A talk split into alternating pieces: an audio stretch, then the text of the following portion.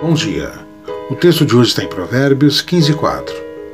Uma língua suave é a árvore da vida, mas a língua perversa quebranta o espírito. Palavras são tão poderosas. Comunicadores sabem disso. Negociadores sabem disso. No fundo, você também sabe disso. Palavras abençoam e destroem você. A cura que vem através de uma palavra bondosa e carinhosa é preciosa. A destruição de um inseto ou uma decepção é devastadora. É incrível ter este poder.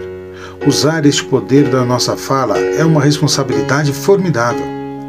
Palavras têm o poder de dar vida, honra e paz quando oferecidas em amor para honrar Jesus. Que usemos essas palavras hoje. Deus te abençoe.